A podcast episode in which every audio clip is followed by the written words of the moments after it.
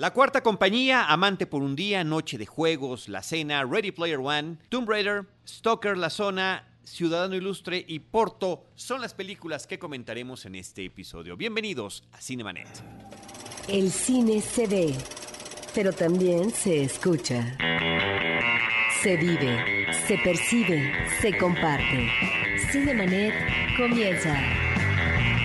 Carlos del Río y Roberto Ortiz en cabina. www.cinemanet.com.mx es nuestro portal, un espacio dedicado al mundo cinematográfico desde el 2005.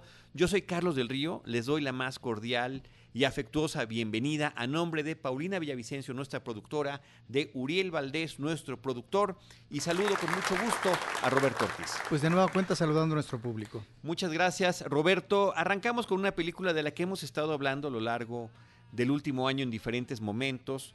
Roberto, eh, la cuarta compañía finalmente se estrena comercialmente. La película había recibido reconocimientos en un festival nacional en el 2016. En el 2017 fue la película con mayor número de nominaciones para los premios Ariel a nuestra cinematografía mexicana. Se llevó 10 de esos reconocimientos y es una película interesante por muchos aspectos. Eh, eh, primero que nada, está basada en hechos reales, es una historia que está ubicada en la prisión de Santa Marta, Acatitla, en el centro de nuestro país, y que eh, está ubicada en el tiempo de finales de los años 70 y principios de los 80.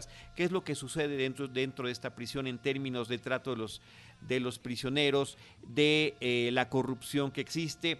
Y todo esto está guiado a través del equipo de fútbol americano que tenía la prisión Los Perros. Estamos hablando, Roberto, de la época de eh, Durazo Moreno, el jefe de la policía, el negro Durazo, como se le apodaba, y el control y contubernio que había entre los reos y las autoridades de la prisión. La película se llama La Cuarta Compañía porque había tres turnos de vigilantes eh, para la prisión, pero se había creado una suerte de élite de los, eh, de los prisioneros que trabajaban para las autoridades ya en la cuarta compañía y se encargaban de muchos de los asuntos que pasaban allá adentro. A mí la película me encanta por muchísimas razones. Eh, primero que nada mencionaría la manufactura que tiene. No por nada tuvo nominación en prácticamente todas las categorías técnicas de los Arieles, la fotografía, el maquillaje, el vestuario, la recreación de época, las locaciones se filmó en la prisión, hubo ese permiso eh, para hacerlo allí donde donde sucedieron los hechos en diferentes puntos de la Ciudad de México, se consiguieron autos antiguos, tiene efectos especiales, vaya, es una película que visualmente y en términos de producción no le pide nada a, a, todo lo que vemos semana tras semana de películas que llegan de Hollywood. Pero por otra parte es una película que está muy bien documentada. Hubo un trabajo de muchos años eh, acerca de lo que sucedía en la prisión, recopilación de testimonios, de investigación hemerográfica, la película eh, recupera y se ve en pantalla archivos de televisión, archivos fotográficos, archivos periodísticos, pero están muy bien integrados con una eh, edición que tiene algunos momentos de montajes muy interesantes, un poquito al estilo de Oliver Stone. La película también hace referentes a cines eh, a cine clásico de Hollywood, ¿no? Como la película The Longest Yard, que también trataba sobre reos jugando fútbol americano con Burt Reynolds. Eh, la película original, después hubo un remake que no, no valdría la pena comentar, eh, y, muchas otras cosas, Taxi Driver en un anuncio por ahí, en fin, es una película muy completa que eh, recomendamos ampliamente. Mitzi Vanessa Arriola y Amir Galván Cervera son codirectores de la cinta. Mitzi es la que realizó el guion de la película. Adrián Ladrón lleva el papel principal es el personaje, un joven de 20 años que conocemos, con él entramos a la cárcel, es el personaje que nos guía, pero a partir de su ingreso a este mundo, conocemos a otra serie de, individuos y la película se vuelve coral. Y a cada uno de estos personajes se le va dando su momento en cada película, tanto de los que están eh, pues eh, condenados como de las gentes que llevan la prisión. Una película completa en muchos sentidos eh, que está, insisto, finalmente en cartelera con un reparto enorme, Adrián Ladrón, Andoni Gracia, Hernán Mendoza, Gavino Rodríguez, Manuel Ojeda, Carlos Valencia, Juan Carlos Flores, en fin, José Cefami también aparece por ahí en la película, eh, vale muchísimo la pena, ojalá que la puedan ver y que después nos compartan sus comentarios. La cuarta compañía de estreno comercial distribuye Cinépolis, entonces está en salas por todo nuestro país. Roberto Ortiz, amante por un día, La Man Yuyug también está en cartelera. Está en cartelera y hay que decir que eh, fue parte de la eh, muestra número 64 Internacional de Cine, eh, promovida por Cineteca Nacional, que todavía está en algunos circuitos de la zona metropolitana y que también va a provincia. Amante por un día es una película de Philippe Garrel del 2017 y llama la atención que son varios los guionistas, uno de ellos Jean-Claude Carrier. Menciono el guion porque me parece que es un guion atento, detallista, con respecto a las tribulaciones que viven en un momento específico dos jóvenes que van a tener que compartir eh, espacio porque una de ellas es eh, la novia o un amante eh, de un profesor de filosofía, viven en el departamento del profesor y ahí llega otra chica que es hija del filósofo y que acaba de tener una situación de desajuste eh, en la relación amorosa con su pareja, de tal manera que se reúnen estos dos personajes femeninos y eh, de alguna manera es una cinta que está retomando el mito de Electra con respecto a esta relación eh, de, la hija con el padre. Y ahí me parece que es interesante porque en la relación que estamos viendo, de alguna manera complementaria entre los dos personajes femeninos, si bien es cierto que hay un nivel de competencia, hay también eh, la necesidad de, estas mujeres de eh, tener que convivir, aprender a convivir en este espacio y de alguna manera aceptarse. De tal forma que me parece que esta descripción que hace el director de estos personajes, de la situación dramática que están viviendo, por un lado, un personaje que pareciera desahuciado ante el desamor y que inclusive tiene eh, intenciones suicidas, y el otro que está viviendo aparentemente de manera muy plácida, eh, muy, muy, muy, muy eh, batinada con el profesor de filosofía pero surgen en un momento dado las contradicciones en estos personajes, eh, las situaciones difíciles, y ahí es donde me parece que está uno de los méritos de, la película, la mirada por parte del director, y me parece que también es muy pertinente la fotografía en blanco y negro. Es pues realmente una de las películas, yo diría, de lo que he podido ver de la muestra internacional del cine en su, en, en su versión 64, pues de lo mejor, de lo mejor y que hay efectivamente estas anotaciones reveladoras que podrían ser eh, mínimas, pero muy reveladoras por parte de un director que, repito, despliega una mirada que es eh, sensible y sobre todo certera. La Mando Yug es una película del 2017, Philippe Garrel el director y Eric Caravaca, Esther Garrel y Luis Chevilot en, la, eh, en el reparto de la película. como dices, estuvo en Cineteca, pero también está ya entrando a cartelera comercial. Roberto Ortiz, damos un cambio eh, de una película seria, interesante, eh, de arte, y nos vamos con el cine comercial estadounidense. Y lo digo con una sonrisa en el rostro porque fue una muy grata sorpresa. Yo no sabía ni siquiera que la película existía. Me tocó ir a la función de prensa. Se llama Game Night, Noche de Juegos, es el título original. Eh, John Francis Daly y Jonathan Goldstein co-dirigen la película. Ellos habían traído una película que se llama Vacaciones, que era una especie de secuela de las vacaciones, de las películas de vacaciones que hizo Chevy Chase hace ya varios años. Eh, y ahora, pues nos traen una comida de enredo, pero una comida de enredo, Roberto, que sí está ligeramente más inspirada que las que comúnmente nos llegan semana con semana de Hollywood y algunas también nacionales. La premisa de la película es una pareja eh, interpretada por Jason Bateman y por Rachel McAdams, que siempre se ve encantadora, que les encantan los juegos eh, de mesa, los juegos de astucia, los juegos de preguntas. Tienen una noche con la que se reúnen siempre con sus amigos para jugarlos. Hay un tema que él trae, el, personaje de Jason Bateman, de competitividad con un hermano mayor que tiene años que no ve, pero que va a regresar y que va a crear una serie de conflictos. A partir de una reunión de estas para jugar, empiezan las cosas a eh, complicarse, eh, pero de, una manera absurda, pero que funciona muy bien para la vis cómica. No nada más de los personajes principales, sino de los demás que los están acompañando en este recorrido nocturno.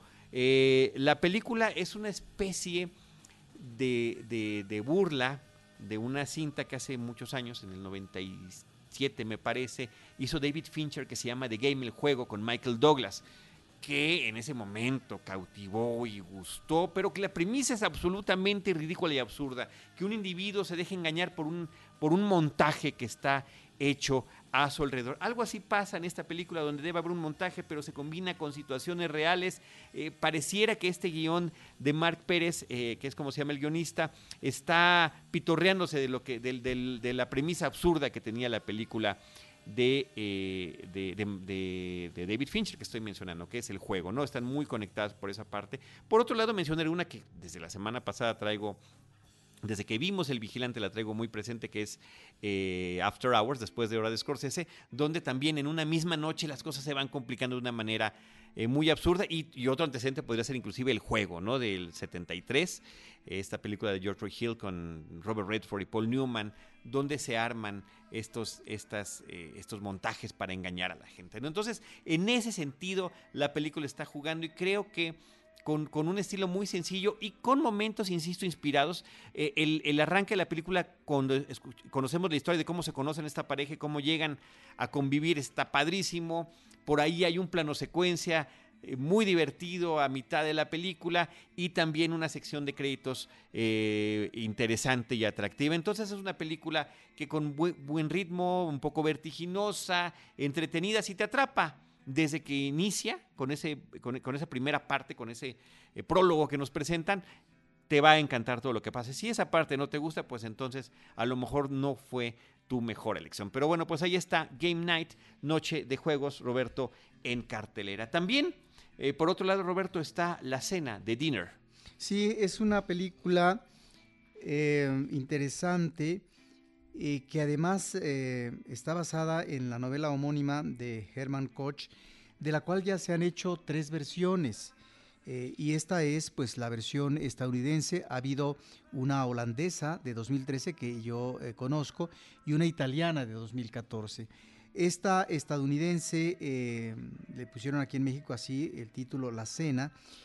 ¿Y de qué trata? Bueno, la mayor parte de la película sucede en un restaurante, hay efectivamente flashbacks que conectan con el, con el pasado, un pasado difícil, cruento, eh, del cual tienen que hablar dos parejas matrimoniales. Y en estas dos parejas matrimoniales, pues eh, los hombres son hermanos. Un hombre que ha estado involucrado en la política y que por lo tanto es eh, muy ocupado en su tiempo, y el otro que finalmente parece que tiene, digamos, rasgos eh, de cierta locura.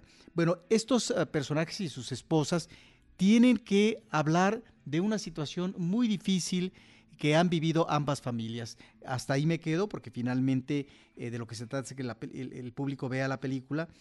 Y ahí es donde me parece que estamos ante nuevamente una historia sobre las complicaciones, sobre las problemáticas, a las que se pueden enfrentar ciertos miembros de la familia, sobre todo la parte joven, en, el mundo actual. Un mundo actual donde está la violencia presente, donde está el racismo, etc. Y eh, si bien es cierto que hay una serie de flashbacks que nos conectan con ese pasado, con un acto terrible, eh, de la cual hablan los hermanos y sus respectivas esposas, eh, la trama se centra principalmente, decía yo, en la cena y me parece que este relato a veces eh, es un relato que se prolonga en demasía y ahí es donde padece de ciertos ah, conflictos de, ritmo la película.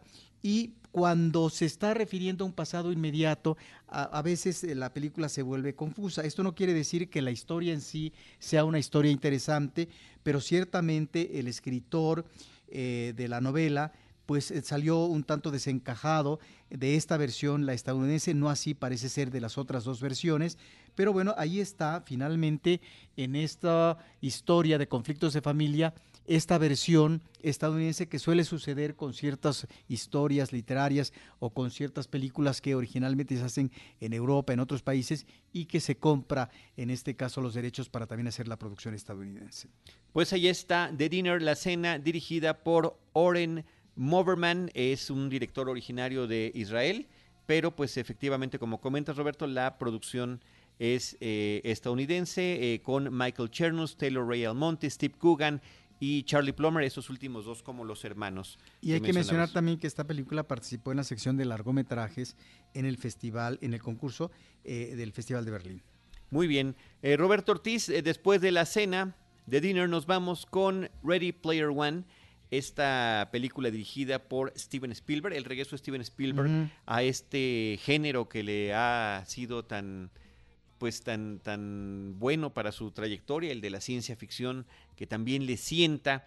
Y estamos eh, ante la novela de Ernest Klein, que el propio Ernest Klein y Zach Penn adaptan para el guion de Spielberg, eh, una historia acerca de un futuro en Estados Unidos eh, donde hay una pues terrible situación económica y la gente está refugiada en, la distracción de los videojuegos, en, eh, la realidad virtual, donde coexisten en un mismo lugar que se llama Oasis. Esa es la premisa de la película y de un concurso que se arma a partir de la muerte del creador de Oasis para poder, eh, poder heredar la compañía. Entonces, esa es, la premisa de la película. Lo que es muy interesante y muy vistoso es cómo eh, cada persona que entra, que prácticamente todo el mundo lo hace, niños, adultos, viejos, eh, adaptan un avatar y normalmente escogen algún avatar conocido o algún vehículo conocido y la película se vuelve archi multireferencial. Es imposible hacer una lista concienzuda de todas las referencias que aparecen a lo largo de la película. Hay unas que son extraordinariamente notables. La, eh, el vehículo del personaje principal, pues es el DeLorean de Back to the Future, el, algún sonidito de Back to the Future también se escucha por allí, eh, otro tiene como avatar al gigante de hierro, eh, aparece King Kong en la película, eh, Mechagodzilla, o sea, un montón de situaciones, eh, las tortugas ninja, Chucky, insisto, la lista, Automan, o sea, es impresionante todo lo que sucede, pero lo que está padre es cómo darle este sentido de avance de videojuego. Aquí estamos con un gamer profesional que es una de tantas facetas más de nuestro músico, filósofo, basquetbolista, productor Uriel Valdés, es el de gamer, y cómo la película te va llevando a través de las distintas etapas que debe llevar este personaje. Es eh, una película hecha con, con una mm, gran producción en lo que tiene que ver con eh, la animación digital para este universo creado y que se empieza también a combinar con la realidad. ¿No? Cómo están estos vínculos y qué es lo que pasa. Algo que le hubiera sentado tal vez mucho mejor a Christopher Nolan, que también fue alguno de los directores que estuvo en la lista final para poder dirigir este filme, ¿no? Porque siempre ha jugado Nolan con estos paralelismos en tiempos y situaciones distintas a través de los sueños, a través de la inmersión, a través del, del manejo de la cronología creo que le hubiera sentado muy bien. Hay, hay secuencias que se parecen demasiado a, partes de Inception, por ejemplo. Pero bueno, al ser una película referencial, eh, pues eh, me parece que es absoluta y completamente válida. El eh, protagonista de la, de la, película no es particularmente conocido, me imagino que lo será a partir de esta Cynthia, Ty Sheridan, Olivia Cook también está ahí, Ben Mendelssohn es el personaje de Sorrento, el némesis de la película, hay un hay un y esto todo esto sale en el tráiler, ¿no? Hay una empresa que también quiere ganar ese premio y él es el que está dirigiendo a, a todas las gentes que él está eh, motivando para que lo hagan. Y por cierto que a mí me pareció, y eso es una cosa que no sé si sea una referencia o no, que los manerismos que tiene Ben Mendelssohn en esta película se parecen demasiado a los de Harrison Ford. Simon Pegg tiene un rol importante en la película y otro rol sensacional es el de Mark Rylance eh, este actor que ha participado en las últimas películas de Steven Spielberg, que ganó el Oscar con la de Puente de Espías, que salió en El Pequeño Gran Gigante, eh, que, ha, que ha trabajado con él de cerca. Bueno, ahora interpreta al personaje de Halliday, que es justamente el creador del videojuego y que aparece en diferentes momentos de la cinta. Me parece que es una cinta eh, muy entretenida. Me tocó, yo fui una función normal entre semana y eh, vi gente muy joven brincando del asiento cada que aparecía tal o cual referencia. Hay una hacia el cine de Stanley Kubrick que toma una buena parte de la película que la gente enloquece cuando ve eso, ¿no? Entonces, eh, esa parte referencial y en el caso de Spielberg autorreferencial, se dice que aunque en el libro vienen muchas referencias a las películas de Spielberg, Spielberg trató de dejarlas lo más de lado posible, pero pues en algunas de ellas, como Back to the Future, pues él es el productor y resulta ineludible que esté esta autorreferencia. Eh, sin embargo, al final, eh, con, un mensaje, la película tiene por ahí un colofón, pues que es muy sencillo y muy simple, evidente también, eh, pero al final siento que a pesar de tanta referencia no veo cuál es la gran aportación de la película, además de juntar todo esto y además del esfuerzo técnico y de efectos especiales y demás. Creo que es más este, esta situación vistosa, Roberto, de, que, de la lluvia de referencias que caen principalmente en los años 80, porque también está el tema musical ahí presente, que es una guía muy importante a lo largo de la cinta. Muy entretenida, absolutamente, eso sí lo tengo que decir. Y todas las personas con las que he platicado, todavía no encuentro ninguna que, que se haya quejado en demasía. Pues ahí está. Yo cuando la vea. Ah, ya, claro, Roberto, por supuesto. Te estamos esperando. Hagamos. Con, tantas referencias y que no aterrice. Claro. Oye, ¿por qué te parece si hacemos un especial y. Pero vela para que participes y que tengamos esa. Y posiblemente Antonio Camarillo también puede estar de quejumbroso. Entonces, vamos a armarla. Vamos a armarla. Muy bien, pues ahí está Ready Player One. Eh, por otra parte, Roberto, continúa hablando de videojuegos, ¿no? Continúa en, cartelera Tomb Raider, Las aventuras de Lara Croft, es como se, eh, se llama en México. Es una cinta más, también, en este caso, nuevamente basada en el personaje de Lara Croft, en el personaje de un videojuego.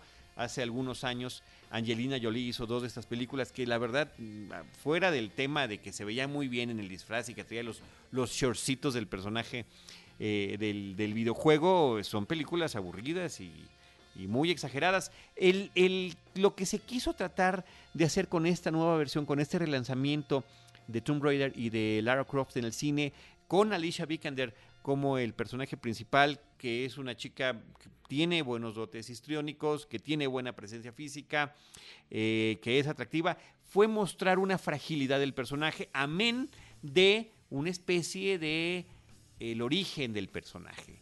¿Cuál es la razón por la que Lara Croft termina siendo esta eh, buscadora, e investigadora y aventurera de tumbas a lo largo del planeta. Esa podría ser la parte interesante que aporta la película y que también con un estilo completamente diferente a lo que platicamos en, Ready Player One, está tratando de llevar el espíritu del videojuego de las distintas etapas que el personaje va viviendo como si fueran los distintos niveles, Uriel, de un videojuego. Al menos eso es lo que trata la película. Walton Goggins, que se dio a conocer con esta serie eh, tan buena de The Shield como uno de los policías corruptos, es el villano de la película, me parece que lo hace bien. Dominic West como el padre eh, mentor y el que promueve toda esta, eh, creo que en ambas versiones, ¿no? De, las películas, con su hija es ahora interpretado por Dominic West.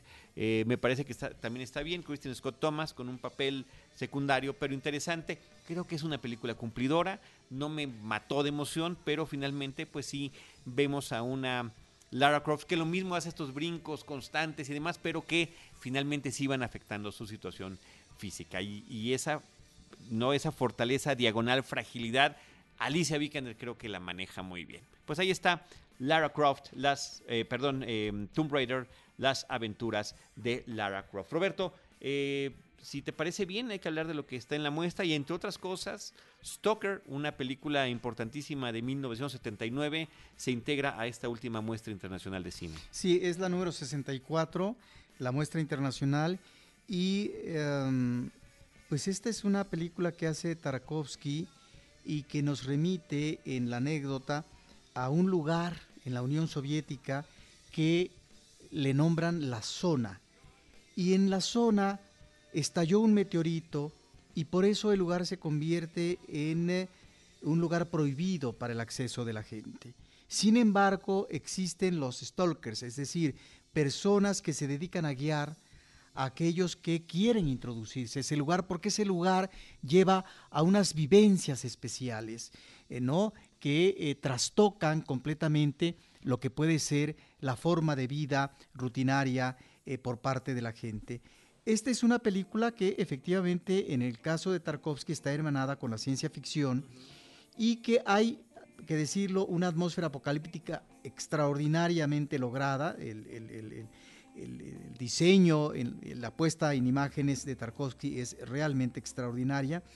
Y de alguna manera este tema y como va tratando esta introducción y estas vivencias de los personajes en la zona, eh, de los personajes principales, en buena medida eh, Tarkovsky estaba prefigurando eh, lo que va a ser el desmembramiento de la Unión Soviética, de tal forma que ahí está este director que es uno de los grandes en los últimos tiempos de, lo que fue la Unión Soviética y que además él también tuvo eh, situaciones difíciles en, eh, en una parte de su carrera, de tal manera que él tiene que ir a producir sus películas a, otros lugares de, Europa.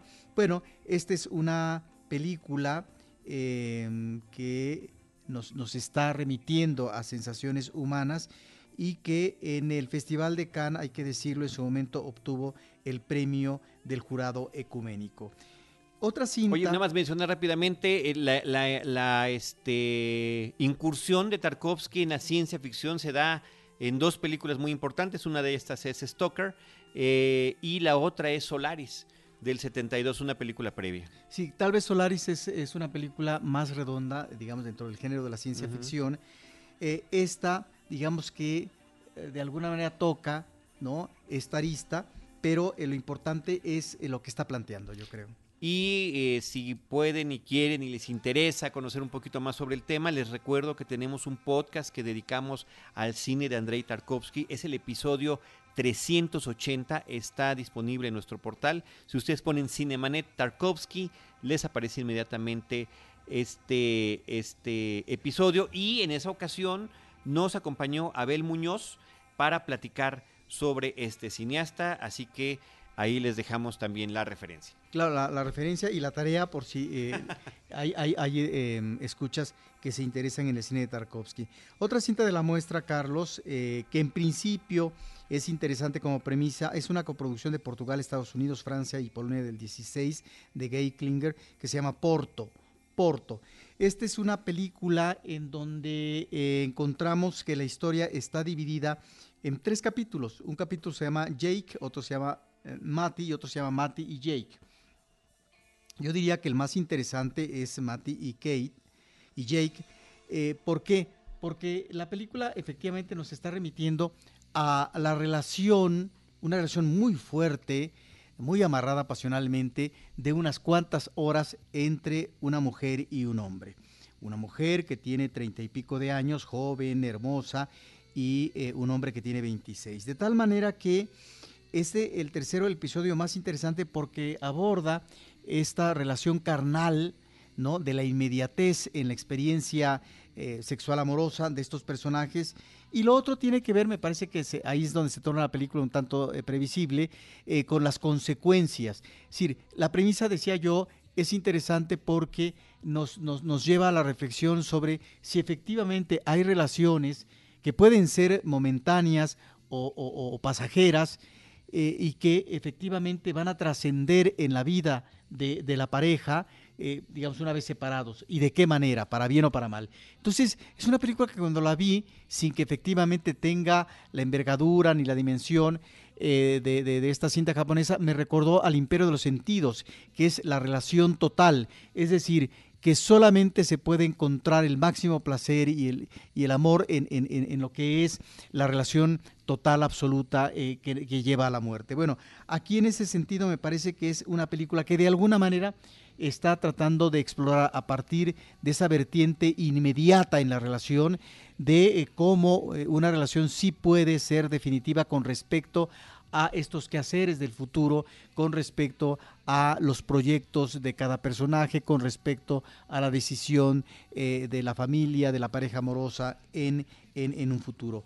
Bueno, y ese, este tipo de cinta que nos remite a este flechazo en la inmediatez, en donde el vínculo es absorbente y total. Es, por lo tanto, una película interesante en ese sentido. Llama la atención. Yo creo que aquí... Em, pues hubo algunos ah, personajes del cine que eh, les pareció interesante tal vez esta historia y por eso que encontramos a Jim Jarmusch como productor ejecutivo y en los agradecimientos, el agradecimientos finales en, en, los créditos encontramos pues eh, el agradecimiento a Chantal Ackerman.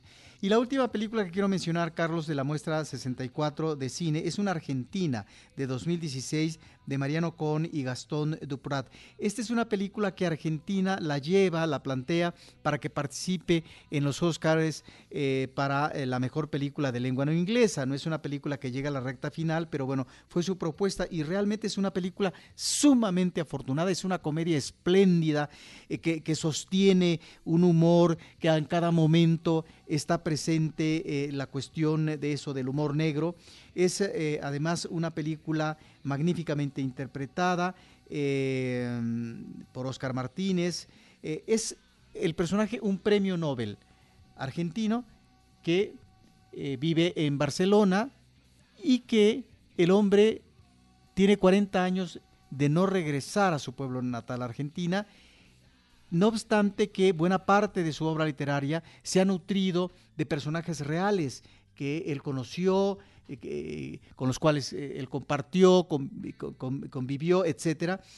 Y entonces este hombre, ante tantas invitaciones, porque es un premio Nobel reconocido, pues eh, descarta unas, otras, y de repente, aunque niega al principio regresar a su pueblo, porque ahí es donde va a recibir, de ahí el título, pues el reconocimiento como ciudadano ilustre por parte pues eh, de quien está al frente de, ese pueblo, pues bueno, él se va precisamente a ese pueblo solo y se va a encontrar con una serie de situaciones eh, raras, disímbolas, que parecen llevarlo a un callejón sin salida. Me parece que estamos aquí ante una película muy bien articulada, magníficamente interpretada y en donde eh, podemos encontrar varios elementos en la narración. Por un lado está estas diferenciaciones, estas, digamos, eh, eh, eh, elementos de visión del mundo provinciano y la visión de un cosmopolita, como es este escritor. Es pues un pueblo que efectivamente cuando regresa, regresa para observar situaciones del pasado y cómo este pasado genera en el presente momentos extraños, desagradables, pero que finalmente nos remiten a un pasado que en su vertiente creativa, que es la literatura, pues eh, funcionó como una vertiente sustanciosa, provechosa, importante. Me parece entonces que estamos eh, eh, en esta película con una de las mejores muestras seguramente de esta última, perdón que lo repita, muestra internacional de cine.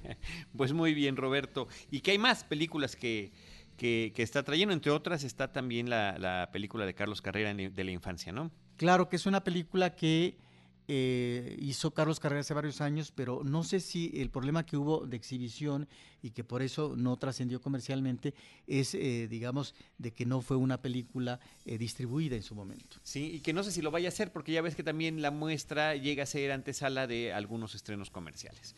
Pues bueno, Roberto, las películas comentadas en este episodio, Ciudadano Ilustre, Porto, Stoker La Zona, que así es como se llama en nuestro país, Tomb Raider, que aquí le pusieron el subtítulo Las aventuras de Lara Croft, Ready Player One, que aquí lleva el subtítulo de El juego comienza, y eh, La cena, Noche de Juegos, Amante por un día y La Cuarta Compañía. Por cierto que la referencia que daba de La Cuarta Compañía, dije The Longest Yard, que es el título original, una película del 74, en México se llamó Golpe Bajo con Burt Reynolds, que también hablaba del tema carcelario y también del tema del fútbol americano. Bueno, con eso llegamos a la conclusión de este episodio. Gracias Roberto, gracias Uriel, gracias a ustedes que nos escuchan. Recordamos, eh, claro, nuestras redes sociales arroba Cinemanet en Twitter, facebook.com diagonal Cinemanet, Cinemanet 1 en Instagram y también Cinemanet 1 en YouTube. En cualquiera de esos espacios, nosotros les estaremos esperando